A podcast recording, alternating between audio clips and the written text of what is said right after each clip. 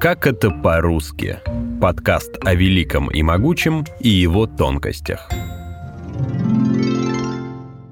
Только представьте, у советских людей все было по расписанию. В 6-7 утра советский человек вставал на работу под позывные «Радиомаяк», съедал яичницу и пил чай с чаинками.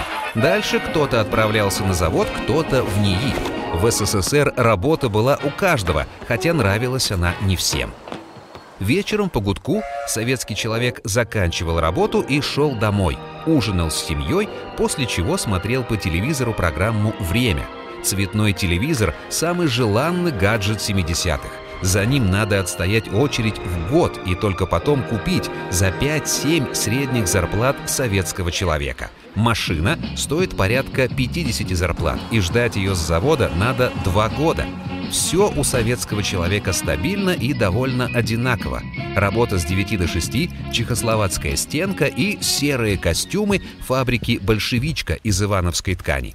Этот период часто называют застоем, считая символом убогости, серости и безнадеги. Для большинства советских людей это время роста потребления, отсутствия сильных потрясений и уверенности в завтрашнем дне. Эпохой застоя в истории СССР называют условный период с 1964 по 1985 год. В эти годы во главе страны был Леонид Ильич Брежнев. Период застоя – это, конечно, не официальный термин. Согласно Конституции СССР 1977 года, это было общество развитого социализма – Впервые о застое в брежневской эпохе упомянул Михаил Сергеевич Горбачев во время доклада на 27-м съезде КПСС в 1986 году.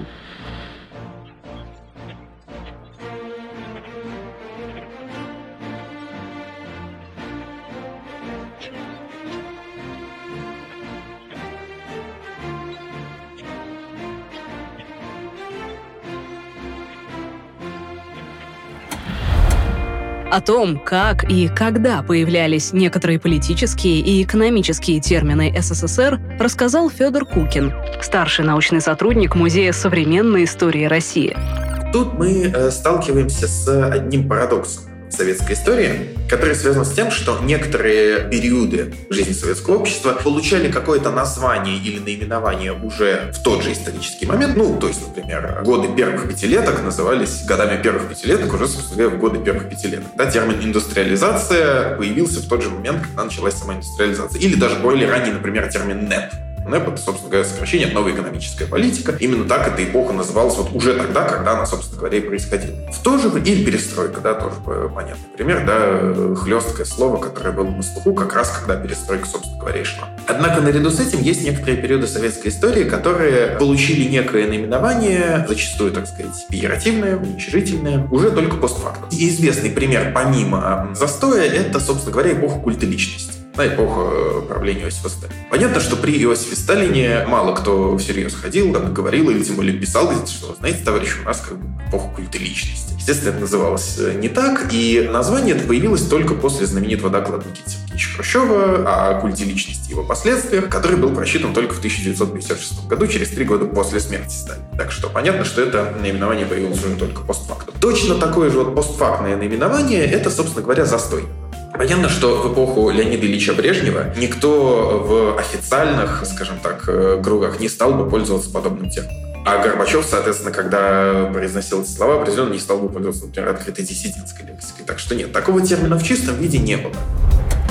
Несмотря на то, что застойные явления для многих в СССР были равны стабильности, на протяжении всей советской истории в стране был товарный дефицит. Явление, характерное для советской плановой экономики. Дефицит мог по-разному проявляться в зависимости от десятилетия и географии.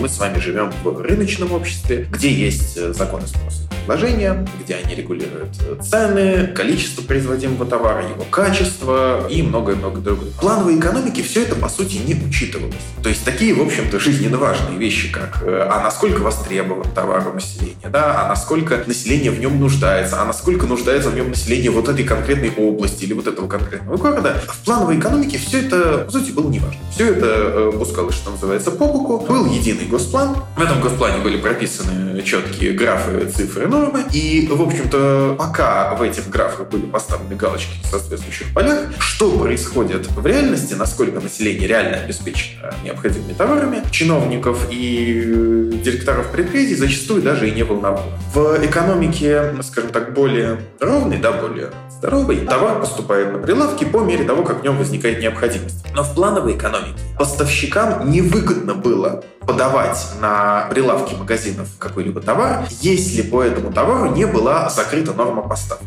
То есть, вот, допустим, вы поставили товар, а на складе у вас товара не осталось. Вы думаете, вас похвалят за то, что вы э, предоставили товар покупателю? Ничего подобного, вас лишат премия, а может быть, даже и выгонят с работы за то, что вы норму нарушили. У вас на складе товара не осталось. И никого не будет интересовать, но зато в магазине из-за перманентного дефицита общеупотребимым выражением стало «выбросить дефицит». Если сейчас «выбросить что-либо» условно означает «отнести на помойку», то в советские времена у выбрасывания дефицита было особое значение.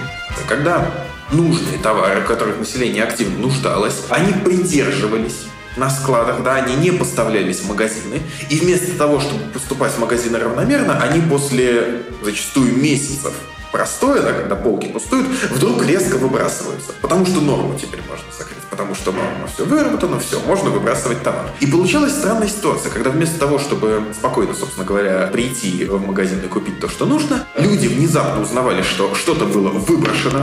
Э, собственно, не было даже такого выражения «выбросить дефицит», было просто выражение «выбросили». Это было точно так же, как слово «доставать», да, вот как ценный товар нельзя было купить, его нужно было именно достать по каким-то знакомствам, связям. Вот точно так же товар в магазины зачастую не доставляли, а выбрасывали.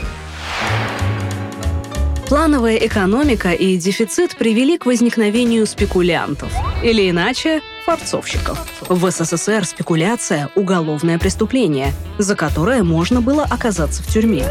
Форцовщики продавали, как правило, зарубежные товары советским гражданам. Например, виниловые пластинки, книги, косметику. Предметы, которыми торговали спекулянты, в народе называли «форцой». Сложно сказать, откуда появился сам термин «форцовка». По одной версии, форцовка и его производные произошли от английского сочетания «for sale», что переводится как «на продажу». По другой версии, в этимологии участвовало старое одесское слово «форец». Буквально оно означало человека, который много говорит и своим красноречием сбивает цену, скупает товар по дешевке и тут же рядом продает его в три дорога. Вы купили новые сапоги, Вера? Да вот еще не решила, Людмила Прокофьевна. Вам нравится? Очень вызывающие. Да. Я бы такие не взяла. А на вашем месте интересовалась бы сапогами не во время работы, а после нее. Значит, хорошие сапоги надо брать. В связи с распространением спекуляции возникло много советского сленга о форцовке. Например, форцовщиков часто называли утюгами. По одной из версий, это было связано с тем, что форцовщики утюжили, развлекали туристов, которые могли бы продать иностранные товары или обменять их на советские. У предметов форцовки также были свои сленговые слова. Например, фирма – любой иностранный товар, а импортные толстовки могли называть пусерами от финского слова «пусеро», которое переводится как «кофта». кофта, кофта. Раз в месяц в программе «Время» показывают новые модели модной одежды, но не продают в универмагах. Что-то приличное можно купить из-под прилавка или у форцовщика. Они добывают импортные вещи и продают их очень дорого. Фирменные джинсы больше 150-200 рублей при средней зарплате 130-150 рублей. Многие шьют сами и почти все вяжут. Это хороший способ выделиться на фоне безликой массы. И при этом советская мода очень нравится на Западе. В конце 60-х в Париже была напечатана коллекция спецодежды для работниц села Славы Зайцева. За его яркие ватники, юбки и валенки в Париже его прозвали «красным Диором». Но в СССР коллекцию даже не выпустили в серию. Дефицит одежды, и тем более модной, в СССР был обыденностью. Тяжелая промышленность была приоритетнее швейной. Даже вещи отечественного производства, которые сейчас кажутся базовыми предметами гардероба, достать было непросто. Например, капроновые колготки. В СССР их начали выпускать в 70-е годы. Однако отечественные чулковые рейтузы, как их называли в гости, были слишком толстыми и только телесного цвета. Одновременно в европейскую моду вошли белые и черные колготки. Импортные колготки стоили дорого – до 15 рублей при средней зарплате в 90. Чтобы быть в тренде, советские женщины красили и отбеливали колготки брестского производства. Но зачастую это только портило изделие. Само слово «колготы» произошло от созвучного чешского «колхоты». Дело в том, что в 50-60-е годы импортные колготки были в основном из Чехословакии. И даже русскоязычное заимствование писали сначала с безударной гласной «а», как в чешском. Но это еще не все. Легким движением руки брюки превращаются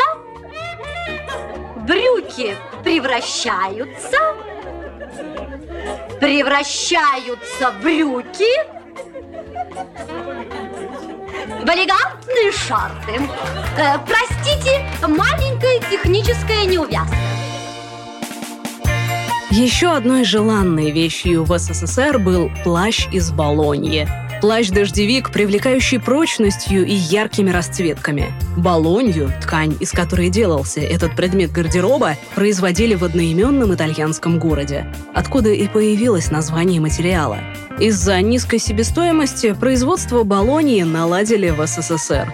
Но советских модниц это вряд ли сильно обрадовало. Такие плащи могли стоить целой зарплаты. Выглядели непривлекательно, а цветовая палитра была скудной. Я иду по улице. Представь себе. Ты идешь по улице, встречаешь меня. Заходи к мне вечером. Зачем? Заходи, увидишь. Я прихожу к тебе, ты через зав склад, через директор магазин, через туаровед достал дефицит. Слушай, ни у кого нет, у тебя есть. Я попробовал, во рту тает вкус. Специфический. Специфический. Колеса диктуют вагонные, где срочно увидеться нам. Мои номера телефонные разбросаны по городам. Заботится сердце, сердце волнуется, почтовый пакуется груз. Мой адрес не дом и не улица, Мой адрес Советский Союз. Мой адрес не дом и не улица, Мой адрес Советский Союз.